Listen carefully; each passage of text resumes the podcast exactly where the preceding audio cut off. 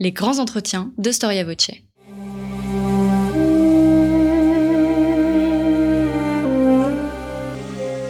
Une émission de la rédaction de Storia Voce.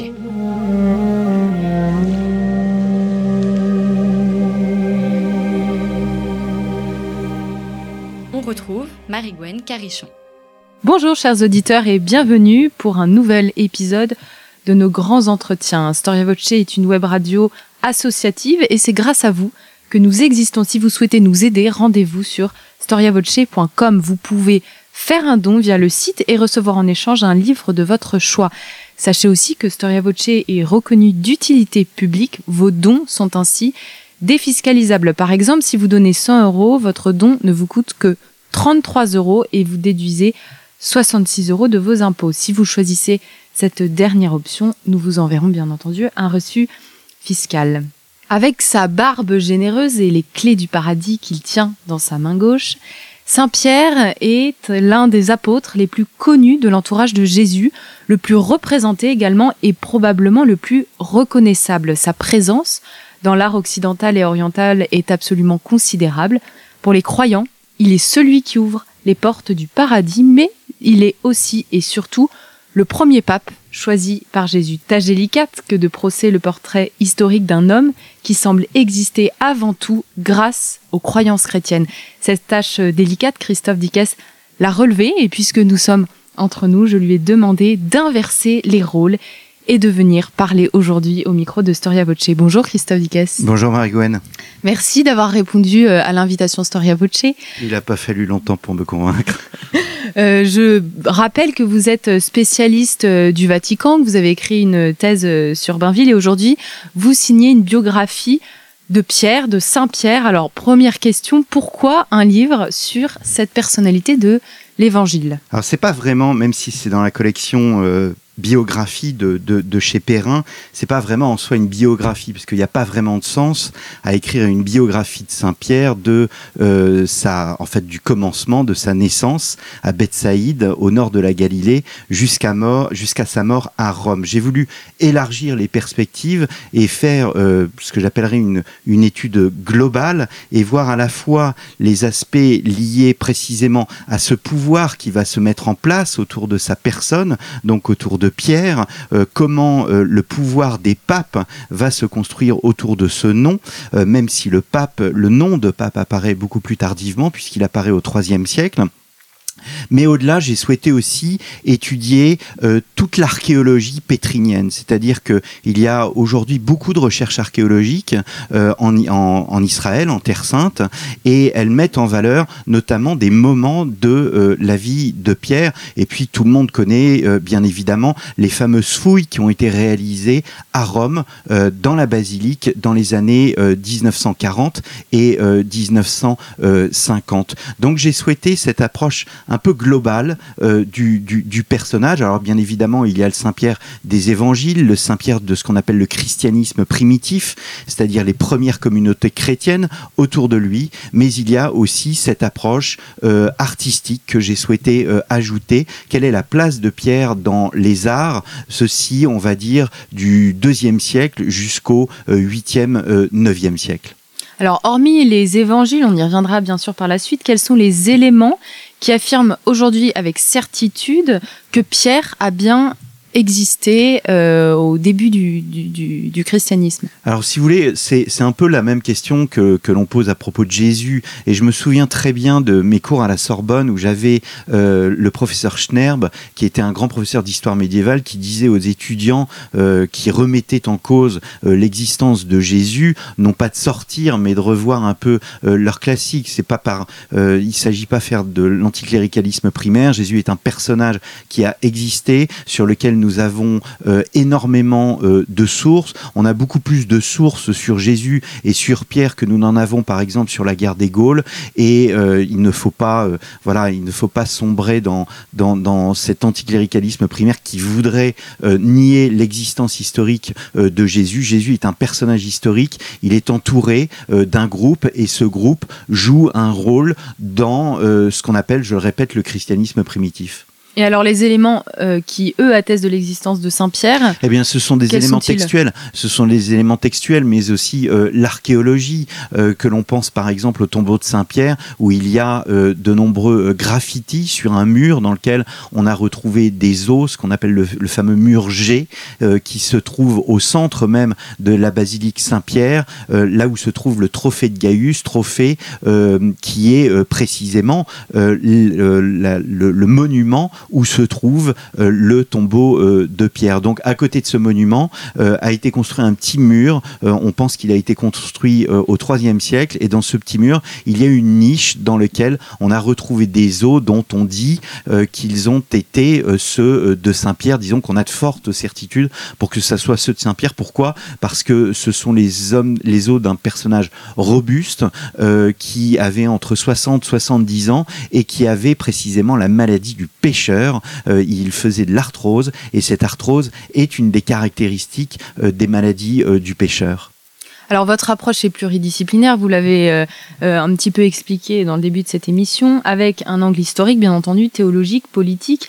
Est-ce que cette approche, c'est un choix méthodologique ou une nécessité euh, pour aborder un personnage qui existe avant tout dans les croyances. Alors, de deux choses l'une, soit, euh, je vais un peu me répéter, mais de deux choses l'une, soit j'abordais simplement le Saint-Pierre des évangiles et le Saint-Pierre des actes des apôtres qui racontent les premiers temps du christianisme, et dans ce cas-là, je faisais euh, un livre d'une centaine de pages, soit j'élargissais ma vision à l'histoire de l'art, à la naissance de ce pouvoir que j'évoquais tout à l'heure, mais aussi aux recherches archéologiques. C'est le parti pris que j'ai souhaité adopter alors ça peut paraître un pari osé. Pourquoi? Parce que euh, c'est vrai que je suis contemporanéiste euh, et que c'est souvent mal vu dans le milieu de l'histoire de changer de période euh, comme cela.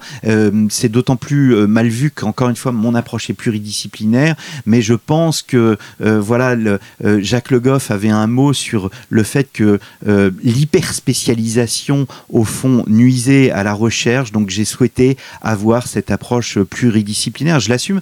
Et puis ma démarche, si vous voulez, vous l'avez dit au début de cette émission, j'ai écrit plusieurs livres euh, sur l'histoire euh, du, Vatican euh, j'ai notamment écrit un livre qui s'appelle Les douze papes qui ont bouleversé le monde, qui est ni plus ni moins qu'une réflexion sur la capacité de ces papes à influencer leur époque, à influencer bien évidemment l'histoire de l'Église, mais aussi l'histoire des sociétés et l'histoire politique. Et ce, le premier personnage qui est bien évidemment dans cette liste, c'est Saint Pierre. Je souhaitais approfondir un historien, je crois, est, est fasciné par les origines. Et euh, Saint-Pierre est bien l'origine de ce euh, pouvoir euh, pontifical.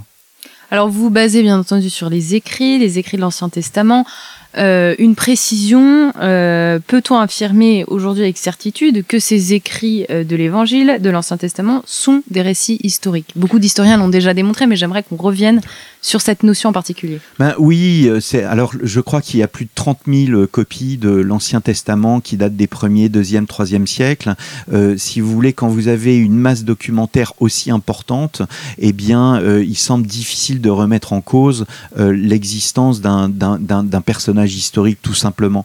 Alors, je renvoie aux nombreux travaux qui existent déjà sur le sujet, mais je le répète, ce que disait mon professeur Schner, mon histoire médiévale, c'est que tout historien sérieux ne peut pas remettre en cause l'existence historique de Jésus. Nous avons euh, des sources, nous avons à la fois des sources euh, religieuses, donc ce qu'on appelle euh, les, les, évangiles, les quatre évangiles, mais aussi les actes des apôtres, mais nous avons aussi des sources profanes, des sources romaines. on cite souvent Flavius Joseph, mais il y a aussi Pline.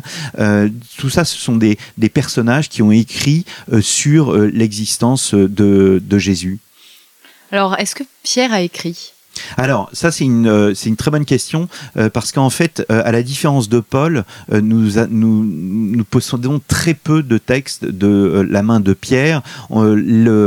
si vous voulez, l'Église reconnaît des textes dits canoniques. Les textes canoniques, ce sont les quatre évangiles, le, les actes des apôtres, mais aussi toute une série de lettres, d'épîtres. Donc, il y a notamment les lettres de Paul, mais il y a aussi deux lettres de Pierre. Sur les deux, on pense qu'une seule est de Pierre ou un de ses disciples. C'est la première lettre de Pierre. Elle est très intéressante et elle est remise un peu au goût du jour par l'Église aujourd'hui. Pourquoi? Parce que elle présente la situation de chrétiens qui sont plus ou moins persécutés, qui sont qui sont moqués dans la société, qui sont aux marges de la société et dans la déchristianisation actuelle, au fond, les chrétiens se retrouvent un peu aujourd'hui dans ce texte. En quelques mots, quels sont les plus gros clichés sur Saint-Pierre que vous avez essayé de démonter? Alors ça c'est très euh, difficile. Je pense euh, c'est une question qui peut paraître euh, qui peut paraître triviale, mais elle n'est pas absolument triviale. C'est-à-dire que on peut les deux les deux plus gros clichés, c'est qu'on oppose généralement euh, Saint-Pierre à Saint-Jean. Et je pense que euh, ces deux personnages se complètent. Euh, Saint-Jean, sur le plan théologique, est plus dans la contemplation. Saint-Pierre, lui, est dans l'action. Et puis on oppose aussi Saint-Paul et Saint-Pierre. Pourquoi? Parce que il y a, on pourra en reparler plus tard, une querelle.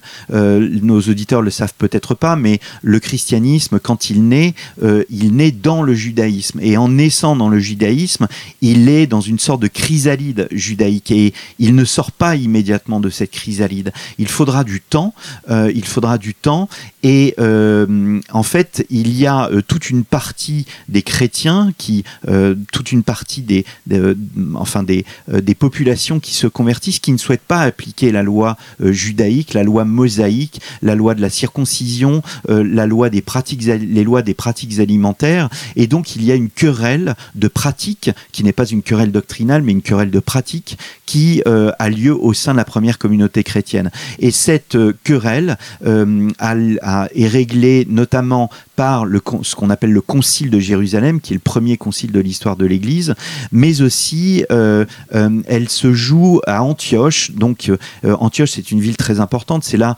une ville chrétienne très importante, je crois. C'est la troisième ou la quatrième ville de l'Empire romain, et c'est là où apparaît le nom de chrétien, et c'est là où Paul reprend à Saint-Pierre d'être, on va dire, politiquement correct euh, en euh, refusant, en, non, pas non pas politiquement correct, en étant tout simplement, il lui reproche d'être politique euh, parce que il fait un peu le contraire de ce qu'il avait dit précédemment, ce que lui reproche Paul. Alors il ne le fait pas par lâcheté, je pense qu'il le fait tout simplement par souci de ne pas séparer, de ne pas diviser la communauté chrétienne naissante. Oui, on reviendra par la suite sur euh, euh, cette querelle d'Antioche et la place que prend Saint-Pierre dans cette querelle et ce qu'elle révèle sur son caractère, sur son tempérament. Vous insistez d'ailleurs beaucoup, Christophe Dickès, sur le tempérament euh, de Pierre. Ça me paraît essentiel pour comprendre en effet les débuts de cette Église. Alors c'est d'autant plus essentiel que j'ai oublié de le dire, mais en fait Pierre, c'est le personnage le plus cité des évangiles et des actes des apôtres,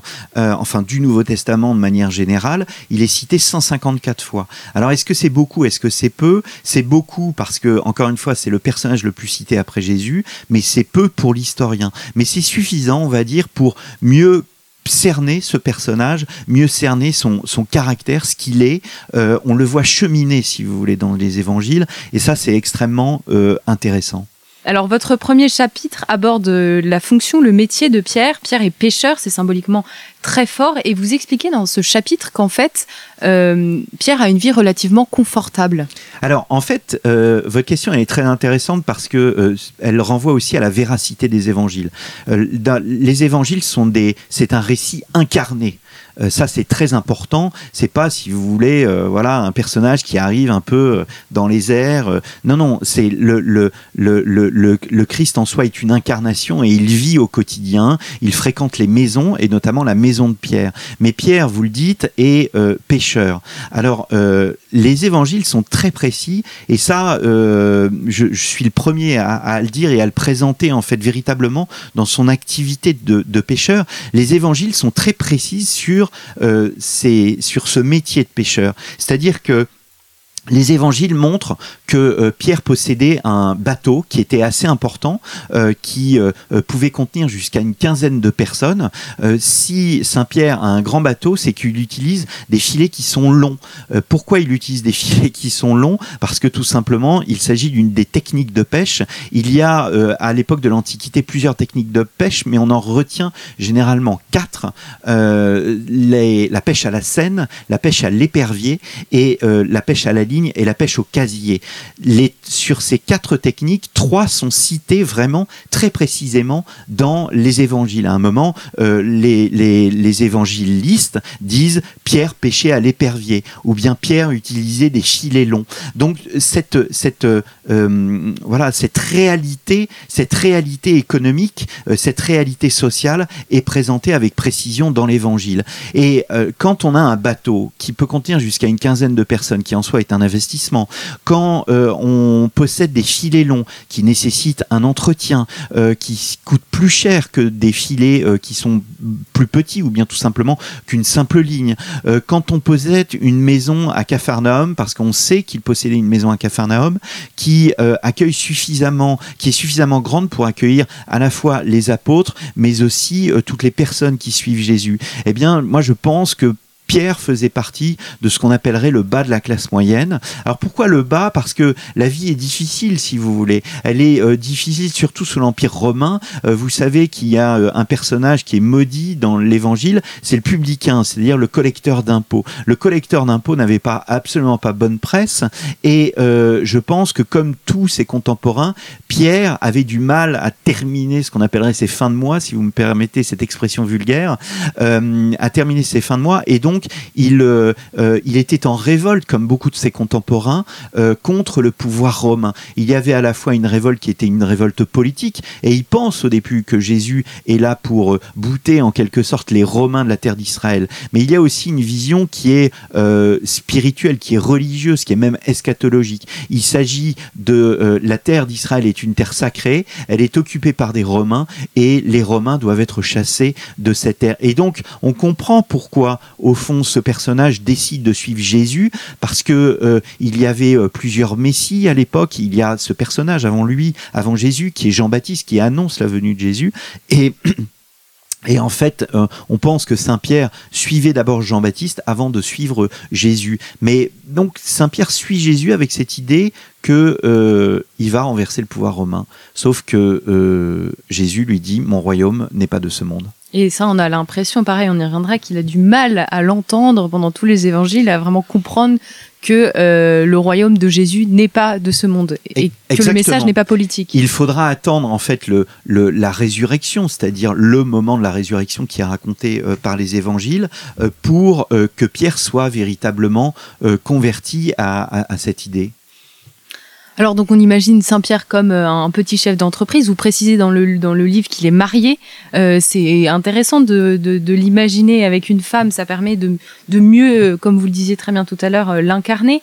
Euh, c'est quoi être juif en Galilée à cette époque-là? Est-ce que tout le monde attend véritablement le Messie Oui, c'est ce que je vous disais, c'est-à-dire que c'est un, euh, un moment euh, de crise, même si c'est un moment de paix, c'est la fameuse Pax Romana, c'est-à-dire qu'on sent, c'est ce que présente très bien Bruno Biul, je me permets de renvoyer nos auditeurs à, comment, à l'émission Les Évangiles au risque de l'histoire, qui répond justement à votre question de tout à l'heure sur la véracité des évangiles.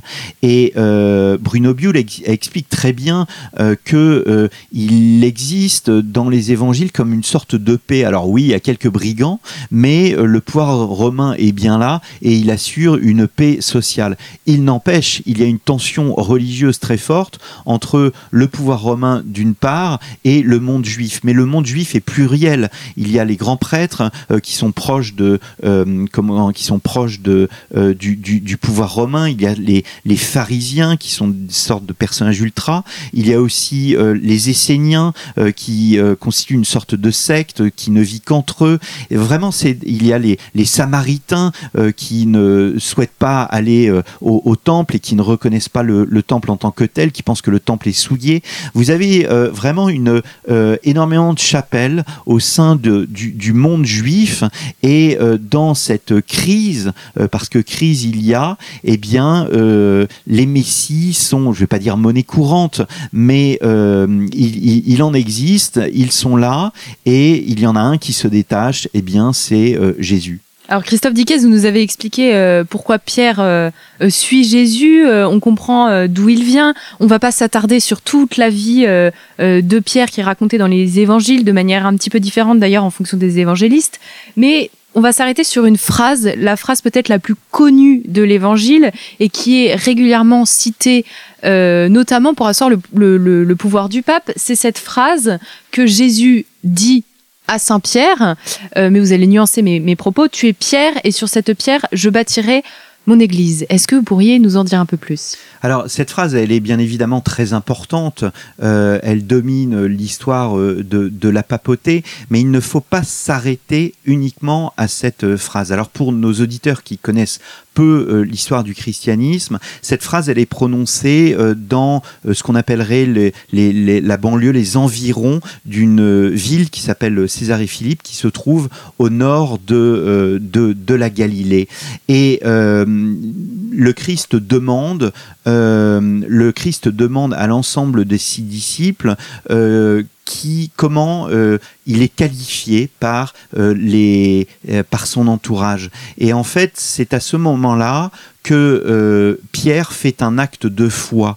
Et c'est là où le Christ euh, dit euh, Tu es Pierre, et sur cette pierre, je bâtirai mon église. Donc il y, a un acte de foi, un acte de confiance, un acte de reconnaissance de la divinité de, Jésus par Pierre. Et c'est à ce moment-là que le Christ lui donne ce, pouvoir. En fait, le mot Pierre en soi est impropre. il faudrait plutôt parler de roc, parce qu'il s'agit bien du roc. Euh, Képhas en, en, araméen euh, signifie le, le, roc, c'est un mot euh, que l'on euh, rencontre régulièrement dans, dans, dans la Bible. Ça, c'est le premier point, mais il ne faut pas s'arrêter simplement à cette phrase, c'est-à-dire que le pouvoir pontifical, entre guillemets, est fondé aussi sur deux autres phrases des évangiles. Donc l'évangile de Luc, affermi tes frères dans la foi, qui est un travail que l'on peut qualifier en quelque sorte de doctrinal, qui se situe dans le temps, euh, alors que euh, le pouvoir euh, qui est fondé sur le roc, c'est un pouvoir définitif. Et il y a une troisième phrase qui est tirée des évangiles, du dernier chapitre euh, de euh, l'évangile de Jean, le chapitre 21. Et dans ce chapitre, eh bien, le Christ euh, dit à Pierre par trois fois, paix mes brebis paix mes brebis. Donc qu'est-ce que ça veut dire? C'est une mission ni plus ni moins que de euh, gouvernement. Et en fait, ce chapitre 21, euh, tous les exégèses euh, disent qu'il a été écrit non pas par Saint Jean, mais beaucoup plus tardivement par la communauté joannique. Et cette communauté joannique est orpheline parce que Jean vient de mourir. Et donc cette communauté joannique raconte un épisode donc de la vie de Jésus, de la vie de Pierre, pour montrer sa volonté de rallier en quelque sorte Rome et le pouvoir euh, le euh, euh, romain, à savoir le successeur de, Pierre. Alors vous avez dit que Pierre était l'un des personnages les plus, les plus nommés dans la Bible et on y pense surtout lors de la passion de Jésus. Euh, alors premier moment euh, important, il est censé veiller donc prier à Gethsemane dans un jardin avec Jésus et d'autres apôtres. Il ne le fait pas, il s'endort. Et ensuite, lorsque Jésus se fait arrêter, euh, il va vouloir le défendre et il coupe l'oreille du serviteur. Et c'est à ce moment-là d'ailleurs qu'il se fait reprendre par Jésus. En fait, on a l'impression qu'il a à la fois Jésus lui délègue le pouvoir d'être le chef de l'Église et qu'en même temps, la veille de la crucifixion, il n'a rien compris. Il donne toujours au message de Jésus un angle politique. Il donne un angle politique et en fait, si vous voulez, il est en dessous, il est en dessous de sa tâche, de sa charge. Et ça, c'est très important. Dans les trois passages que je citais tout à l'heure, donc affermi tes frères dans la foi, paie mes brebis et euh, tu es pierre sur cette pierre, je bâtirai mon église. Si vous vous reportez aux évangiles et à ces passages, vous voyez que il y a un décalage entre Jésus et Pierre. Il n'est pas, on dirait aujourd'hui un peu trivialement, il n'est pas au niveau. Et en fait, euh, euh, au moment de la passion, bien évidemment, il ne veut pas que Jésus meure. Il ne veut pas que Jésus meure parce qu'il le voit en chef politique. Sauf que ce n'est pas un chef politique et il ne comprend pas le sens du message de Jésus tout de suite. Et alors, vous me posiez la question de savoir euh, euh, quels étaient les clichés que je, que je m'employais un peu à, détruire. Il y a un cliché qui est euh, le fait que Pierre soit un peu un personnage, voilà, justement qui n'est pas au niveau, etc. Oui, il, est décalé par rapport à Jésus, mais euh, Jésus, en l'occurrence, dans les évangiles, il est présenté comme le Fils de Dieu. Et donc, euh, être au niveau du, Fils de Dieu, c'est quand même une tâche assez ardue. Euh, et en fait, Pierre, c'est assez, assez étonnant, c'est qu'il, c'est qui, quand même un personnage qui est courageux. Pourquoi il est courageux? Parce qu'il prend euh, son épée et il défend Jésus. Il agresse un serviteur, c'est un, en fait c'est un soldat euh, du, grand prêtre, euh, donc du grand prêtre du temple. Et donc, si vous voulez, c'est un, un délit. et en dépit de ce délit, il est le seul, il est le seul apôtre à suivre quand même Jésus de loin et à entrer dans le palais où Jésus va être jugé. Et donc pour moi, c'est quand même une forme de courage que de se dire bon ben je vais aller dans la gueule du loup et, euh, et je vais euh, voir et assister euh, au procès de, de, Jésus. En revanche, et c'est ça tout le tout le paradoxe, toute la contradiction ou toute la complexité du personnage, c'est qu'il se liquéfie littéralement devant une servante qui le reconnaît et qui dit, qui lui dit mais toi aussi tu suivais Jésus et il, et il répond en disant par trois fois non je ne suivais pas Jésus, non je ne suivais pas Jésus Jésus. Alors il ne le renie pas vraiment, c'est pas vraiment un reniement parce que euh, il ne dit pas que Jésus n'est pas le Fils de Dieu, il dit je ne suis pas Jésus. Voilà. Euh, et c'est à ce moment-là que le coq chante. Oui, alors c'est intéressant que vous insistiez justement sur en fait sa fidélité, son zèle, plus que euh, sur sa trahison, parce que c'est vrai qu'on a tendance à insister, notamment euh, sur euh, son, le fameux reniement de Pierre au chant du coq. Et alors, ce qui est intéressant, c'est que cette symbolique du coq, elle est restée, en tout cas, elle est restée dans toutes les illustrations qu'on a fait de Pierre et de ce moment-là. Exactement. C'est-à-dire que, euh, alors je reviens d'abord sur le, récit. Pourquoi le coq est important Parce que c'est au moment d'ailleurs où, euh, où euh, Jésus dit affermis tes frères dans la foi, au moment de, de la scène, la dernière scène du Christ. donc la veille. Donc la veille.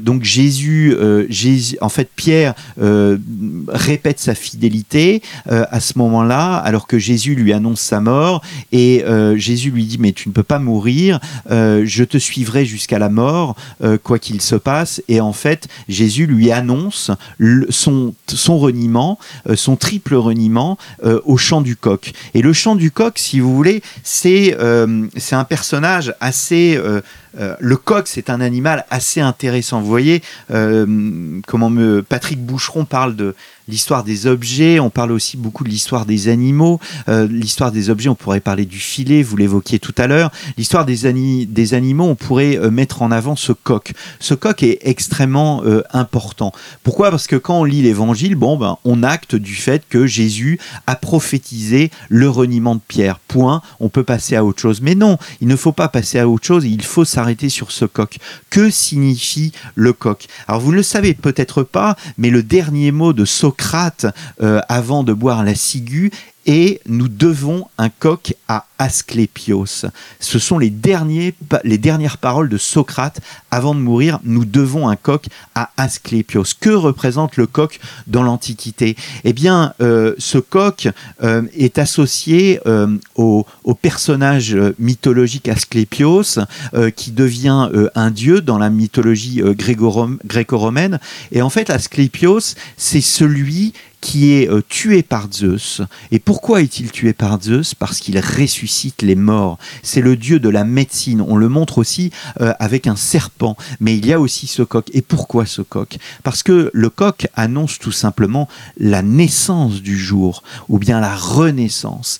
Et euh, le fait que Pierre, la personne de Pierre, soit associée au coq est très importante parce que le coq dit le reniement, mais il annonce aussi la rédemption, il annonce la résurrection, la la résurrection du Christ qui va amener aussi la rédemption de, Pierre. Et ça, c'est très important euh, d'un point de vue euh, théologique, mais aussi d'un point de vue euh, symbolique. On voit que ce coq est là pour nous dire que Pierre eh bien, sera racheté et qu'il bénéficiera du pardon de Jésus. Et d'ailleurs, il y a dans l'évangile de Luc un passage assez émouvant où euh, Jésus est condamné, il sort du, euh, du, palais de, de, Caïphe et son regard croise Jésus, enfin le regard de Pierre croise le regard de Jésus et on sent que Jésus pardonne à, euh, à, Et alors cette scène, la, présence du coq est très, il existe enfin une présence très prégnante dans les arts,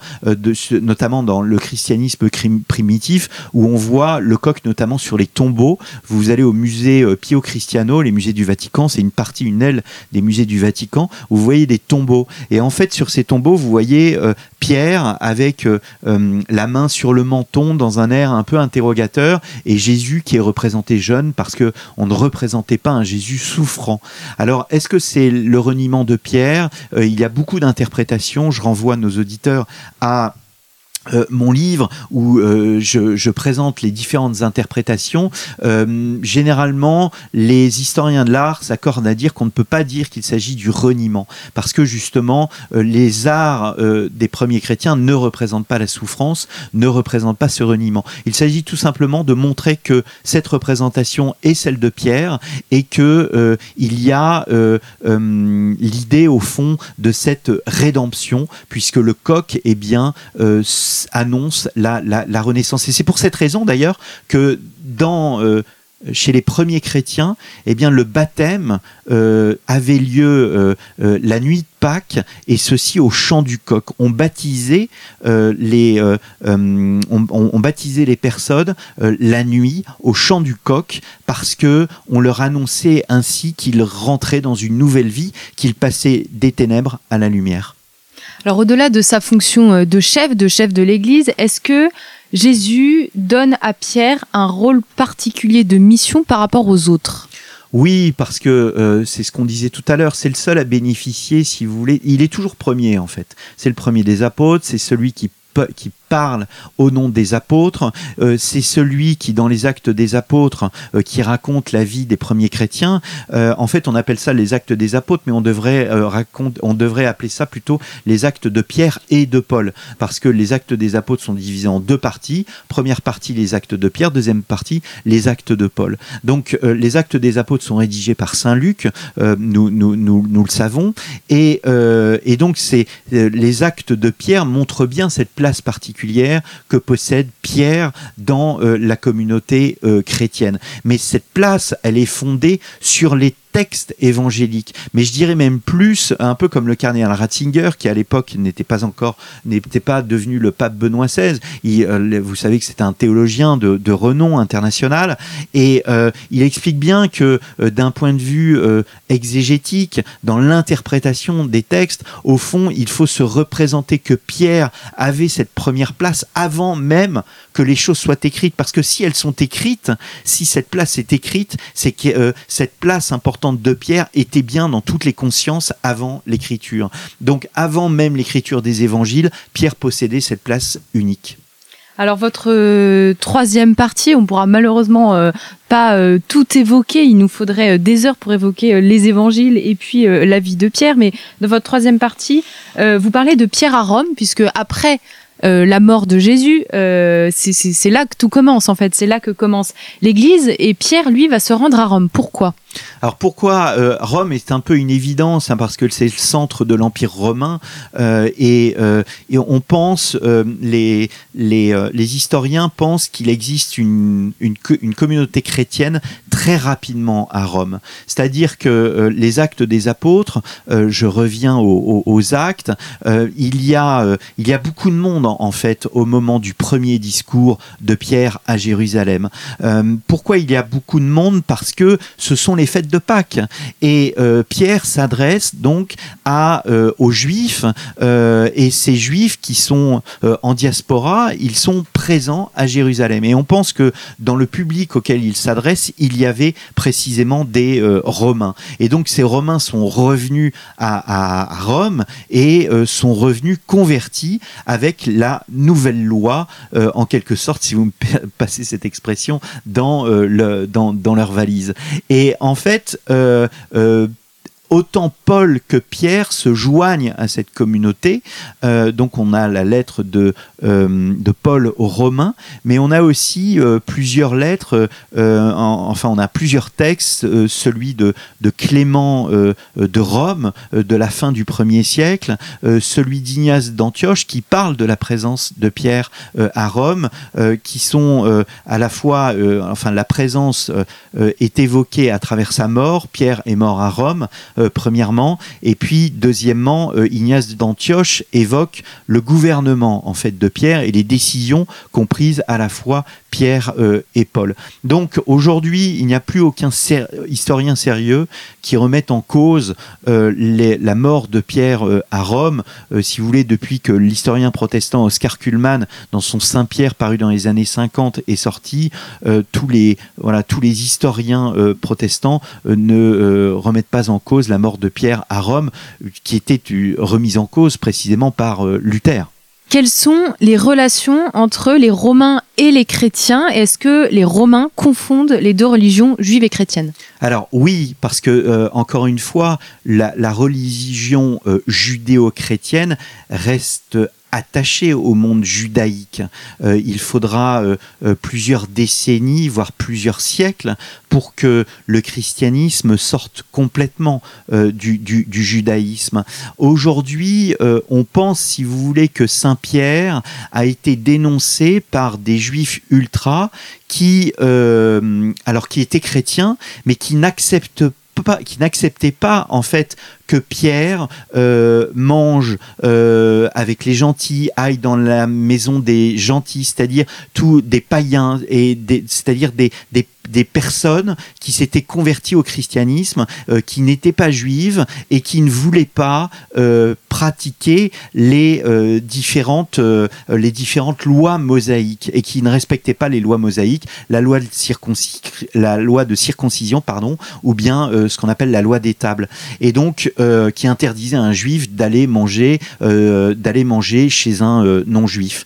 Donc en fait, si vous voulez, on, on pense que ce sont les tensions internes aux, premières communautés chrétiennes qui ont amené à la condamnation dans un contexte de Pierre, dans un contexte particulier qui est celui de l'incendie de Rome en 64. Les, euh, judéo-chrétiens, en fait, font euh, ici figure de bouc émissaire et c'est là où, si vous voulez, euh, alors que l'édite Claude avait expulsé les juifs et les judéo-chrétiens de Rome, alors on pense qu'il n'avait pas expulsé tous les juifs mais euh, les, éléments les plus perturbateurs et les plus extrémistes, eh bien, au temps de l'incendie de euh, Rome, euh, Néron, et en tous les cas, l'administration romaine fait bien une distinction entre les judéo-chrétiens et les juifs. Mais si vous voulez, les judéo-chrétiens, ils veulent pas non plus euh, en quelque sorte rejeter le monde juif parce qu'il y a une question qui est une question économique, c'est-à-dire que les juifs bénéficiaient de nombreux privilèges économiques et en cela euh, les judéo-chrétiens voulaient posséder et avoir les mêmes privilèges. Et là aussi ça a été une source de tension au sein des premières communautés chrétiennes.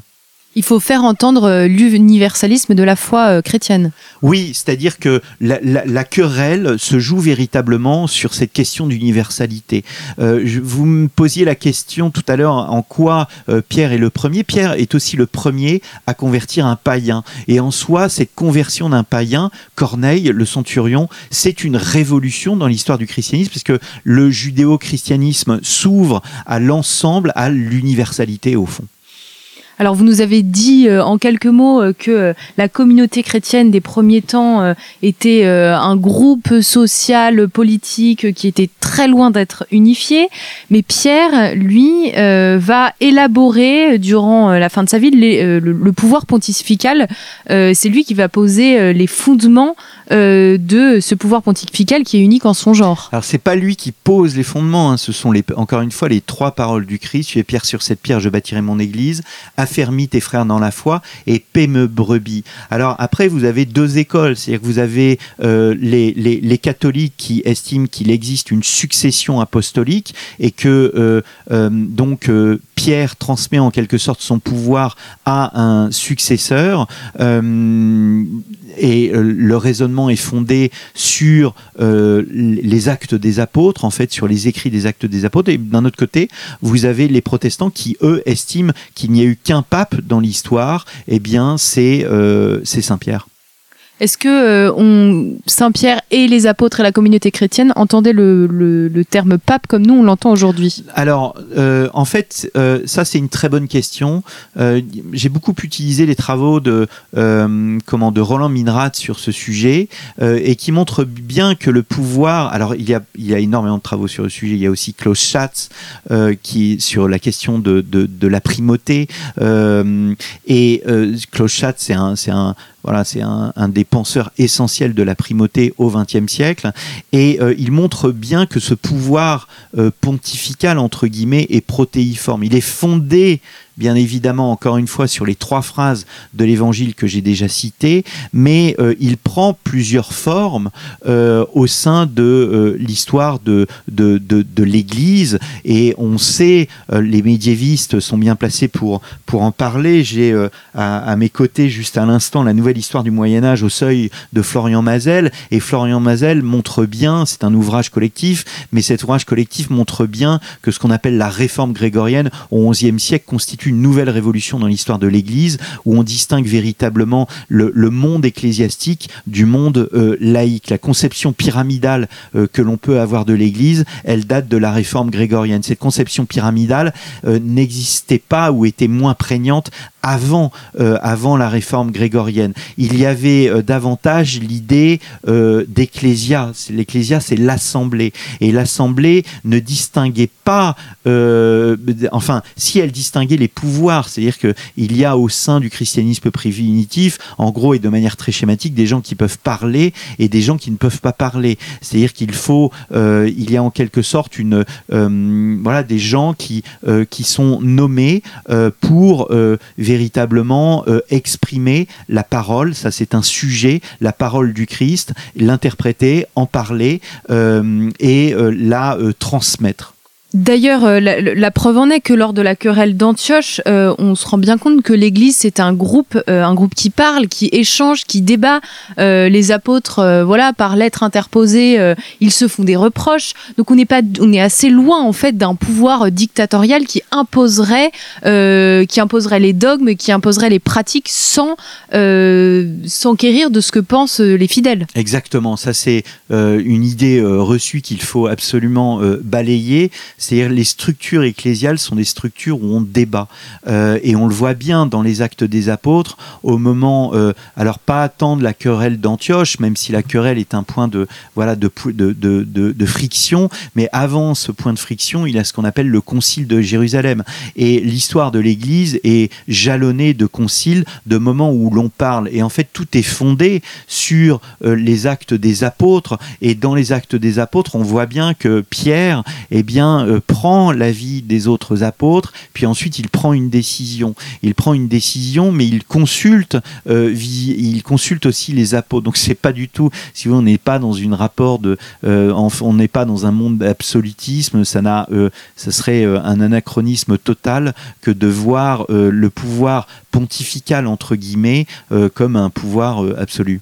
Et d'ailleurs, vous l'expliquez bien dans les représentations euh, des premiers siècles. Pierre, il n'est pas représenté tout seul. On l'associe souvent à la figure de Paul. Alors oui, euh, ça c'est très important. Alors Rome devient Rome parce que Rome, euh, c'est là où meurt à la fois en martyr Pierre et, Paul. Et vous remarquerez d'ailleurs qu'il n'y a pas en fait de structure à Jérusalem. En fait, Rome remplace en quelque sorte Jérusalem par la mort des deux apôtres dans, la capitale de l'Empire romain.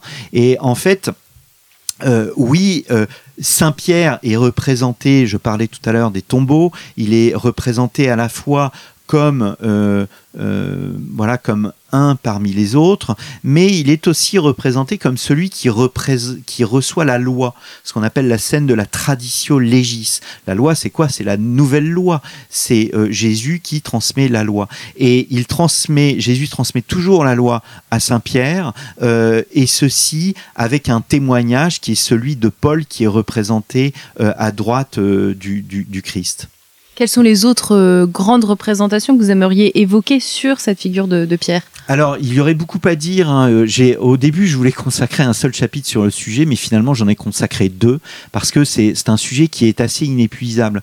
Euh, peut-être simplement une figure, enfin deux figures, on va dire. il y a, j'ai reçu récemment en service de presse un des textes de Prudence, qui est donc un des pères de l'Église du 5e siècle, et Prudence parle de la fontaine à Rome, à la basilique Saint-Pierre. Et donc cette fontaine, sans mauvais jeu de mots, a fait couler beaucoup d'encre parce que euh, on ne sait pas comment l'interpréter. Est-ce que c'était réellement une fontaine ou pas? Alors il peut y avoir une interprétation qui est artistique et que l'on voit euh, au fond euh, sur ces fameux tombeaux romains du 4e siècle où l'on voit en fait Saint-Pierre qui touche de son bâton le rocher, rocher d'où sort en fait l'eau, l'eau sacrée c'est l'eau du baptême, ni plus ni moins. Et en fait, on a longtemps cru que cette représentation était celle de Moïse, parce que dans l'Ancien Testament, eh bien, Moïse touche le rocher d'Oreb.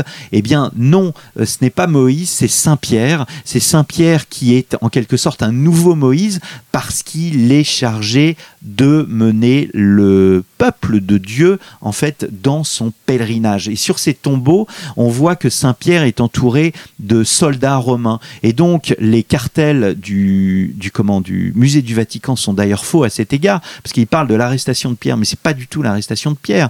Ces soldats romains, ils ne représentent pas des, des soldats, ils représentent des pèlerins chrétiens. Ces soldats, en fait, euh, ce sont les soldats du Christ, ni plus ni moins. Ces soldats sont en pèlerinage, et pourquoi ils sont en pèlerinage? Parce que sur les représentations des tombeaux, on voit que ces soldats possèdent ce qu'on appelle le bonnet pannonien. Et dans l'histoire militaire romaine, le bonnet pannonien, c'est euh, le bonnet que portaient les soldats romains euh, quand ils faisaient de très longues campagnes. Donc on, on renvoie à l'idée du pèlerinage. Première représentation, donc celle de Pierre sur les tombeau. Mais il y a aussi la, crucifixion de Pierre. Je vous disais tout à l'heure que la crucifixion était évoquée dans les textes apocryphes et dans les actes de Pierre, en fait, ce qu'on appelle les actes de Pierre. Euh, et euh, donc on dit dans les actes de Pierre que Pierre, par humilité, ne souhaitait pas être crucifié comme avait été crucifié le, Christ, la tête en haut, mais euh, la tête en bas. Et en fait, euh, cette représentation, eh bien, elle est très tardive. Euh, elle apparaît en fait dans le, ce qu'on appelle le sacramentaire de Drogon. Euh, c'est une des toutes premières représentations que l'on possède dans, dans, dans l'histoire de l'art. Ce sacramentaire, en fait, date du 8e siècle. Et donc, c'est si vous allez au Louvre, vous verrez qu'il y a aussi un Christ du 9e siècle qui est représenté et qui explique bien que le, le Christ en croix a été représenté très très tardivement dans, euh, dans euh, l'histoire de l'Église. Oui, ça fait écho à ce que vous disiez euh, tout à l'heure. Sur la souffrance. Sur la souffrance. On ne représente pas la souffrance. dans, sur les tombeaux que j'ai déjà évoqués, eh bien, on représente Jésus non pas en, en, en personnage souffrant, mais en personnage jeune et beau. Une dernière question, euh, Christophe euh, Dickès. Euh, pouvez-vous expliquer votre sous-titre? Le titre de votre livre, c'est Saint-Pierre. Le sous-titre, Le mystère et l'évidence des mots refrains qui ont accompagné votre travail de recherche et d'écriture Alors ça, c'est... en fait, il y a plusieurs sens. Donc je renvoie nos auditeurs à mon livre, mais le mystère, si vous voulez, c'est euh, c'est peut-être pour moi le, mot le plus important parce que euh, c'est étonnant de voir euh, que au fond la religion catholique est une religion qui donc qui croit en un Dieu incarné Jésus et ce Dieu incarné eh bien confie son Église à un homme qui, au fond, euh, l'a renié. Et donc, en soi, c'est un mystère. Euh, il aurait pu euh, confier son Église à un ascète, il aurait pu confier son Église à un grand prêtre de Jérusalem, il aurait pu confier son Église à un soldat. Non, il va chercher, je le disais tout à l'heure, un pêcheur que moi j'estimais du bas de la classe moyenne, qui est pas très intelligent, qui n'a pas la puissance intellectuelle qu'a un Saint Paul, et il le choisit euh, pour euh, soutenir son Église. Et ça, en soi, c'est tout un mystère et il faut avoir la foi des catholiques pour euh, l'accepter. Merci beaucoup Christophe Dickès. Merci à vous Marie-Gwen. Merci d'avoir accepté d'inverser les rôles pour nous parler de la figure de Saint-Pierre qui donc fait l'objet d'un livre aux éditions Perrin, Saint-Pierre, le mystère et l'évidence. Merci à vous chers auditeurs pour votre écoute et pour votre fidélité et je vous dis à très bientôt pour une nouvelle émission de nos grands entretiens.